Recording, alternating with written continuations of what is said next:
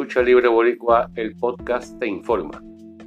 En una lamentable noticia, esta mañana nos enteramos que el mundo de la lucha libre vuelve a estar de luto. Quien se autoprogramara como el campeón de la vuelta del mundo e ídolo de muchos, el luchador profesional de la hermana República Dominicana, Jack Veneno, falleció esta madrugada.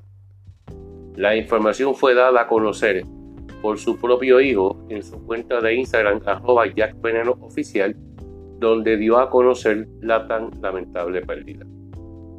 Rafael Antonio, como su nombre de pila, nació el 2 de mayo de 1942 en San José de Ocoa, en la hermana República Dominicana.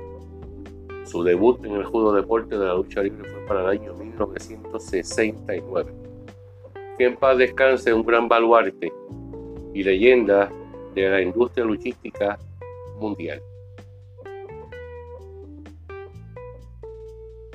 Thank you.